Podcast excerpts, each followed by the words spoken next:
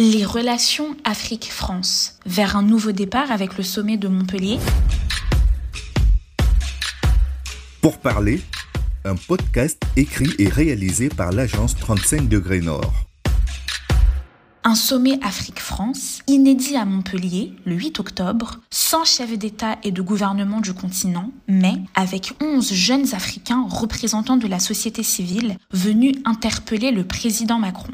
Parmi les annonces, la création d'un fonds d'innovation pour la démocratie en Afrique, doté de 30 millions d'euros pour soutenir les acteurs du changement sur les questions de gouvernance et de démocratie. C'est ce qu'avait notamment recommandé dans son rapport de 140 pages le politologue et historien camerounais Achille Membe, chargé par le chef de l'État d'une mission sur le continent. Achille Membe, pourfendeur de l'ancienne France-Afrique, estime que le temps est venu de tourner la page. Rencontre à Montpellier. J'ai accepté la proposition du président Macron parce que je pense qu'il y a là une fenêtre d'opportunité. Et je veux dire qu'elle est historique et il fallait s'en saisir pour réouvrir la question des rapports entre nous, la France et l'Afrique, dans un esprit de refondation. Parce que c'est ce que les jeunes générations demandent, parce que le cycle qui nous a menés jusqu'ici, ce cycle, il est terminé. Il faut en ouvrir un autre qui nous permette ensemble de faire face aux défis auxquels la planète est confrontée. Et il y a dans notre histoire commune des atouts et des ressources euh, qui nous permettent de réinventer la relation afin qu'elle soit profitable à tous, qu'elle soit égale et qu'elle euh, ouvre la porte à une politique du futur qui soit fondée sur la protection du vivant.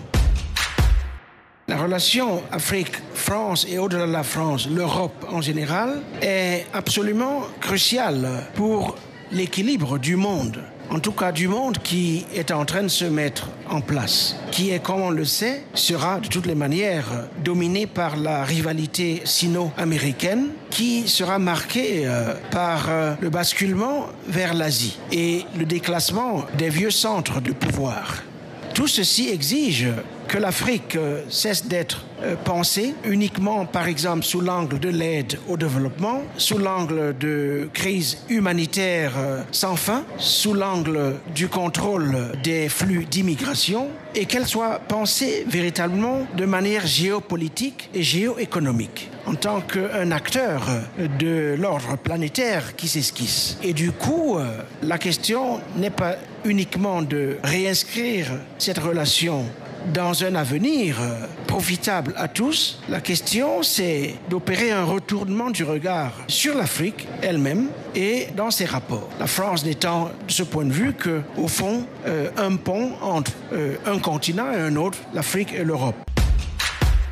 Il est possible que la France et l'Afrique en particulier, mais l'Europe aussi, euh, dépassent leur passé. Alors la question est de savoir qu'est-ce que cela veut dire de dépasser le passé. À, mon sens, cela veut dire traiter sérieusement la question des mémoires afin que nous ne léguions pas à ceux qui viennent après nous des mémoires stériles. Parce que les mémoires stériles ne produisent que des avenirs stériles. Et donc ce travail sur la mémoire exige patience, vérité sur c'est un travail qui est interminable. Il n'y aura jamais une date à laquelle on aura conclu ce travail. Il est interminable.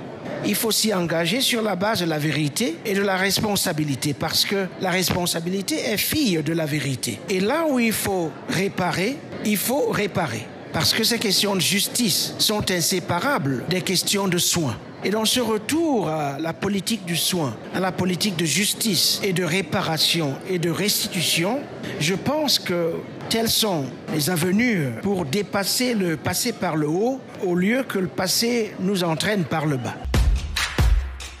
Lorsque je m'occupe du passé, c'est un rapport avec euh, ce qui vient, ce qui doit venir, ce qui est encore devant nous.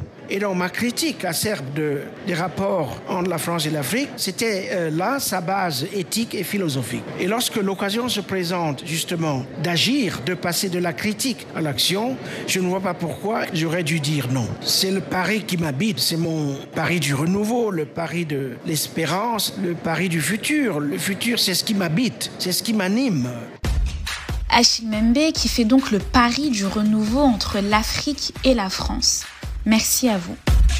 Retrouvez toute l'actualité de l'agence 35 degrés Nord sur nos réseaux.